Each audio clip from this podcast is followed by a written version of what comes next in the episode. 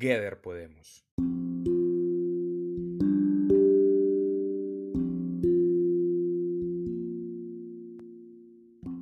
Let's talk about the Amazon, but not about the data, or not about blaming on our politicians or our businessmen just because we are mad and angry.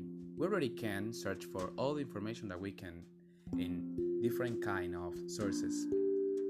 You know that there's a lot of social media influencers and famous people who are like trying to put this situation in the main agenda in the world. But also there's a lot of people who are also blaming on these things and saying that they are just wanting or looking for attention and they're just like trying to make more famous to be more famous they're not really conscious but have we ever asked about our our own ways and habits of consumption. I'm not sure if you ever realize that we are all contributing to this thing. We're 7.5 billion people and we need to take care of the world. Yes i know we all know that Sometimes we don't know how to take care of the world. Well, there's a lot of steps, but if we are conscious about our capacity as a human race for doing different things, then we can make the things work.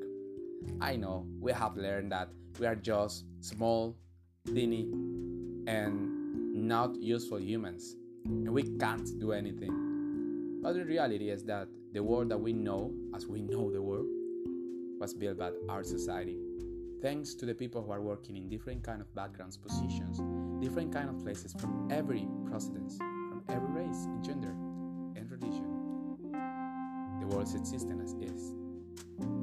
So if we consider ourselves as a community instead of a single one individual so then we can realize that we already have a big power. So let's take care of this. First thing we can start consuming less meat. Second, we can start consuming local products. Why? We are helping our farmers, we are helping our local economies, and as well, we're not trying to import things from different countries where we have to pay for a very harmful chain of production that is destroying our world. What if we take responsibility? Not just about our waste for consumption, instead of just working out for having that beautiful bodies, summer bodies, but with oil that we can show in the pools and the things where we are going. We take care of our bodies also for making this world better. What if we go to our jobs in bikes? What if we start using less clothes? I like, for example, not to use clothes, but I'm not talking just about it.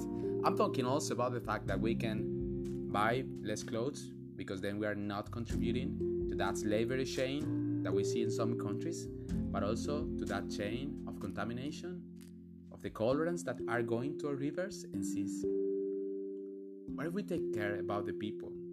Instead of just blaming on the people, we consider ourselves as a part of a society.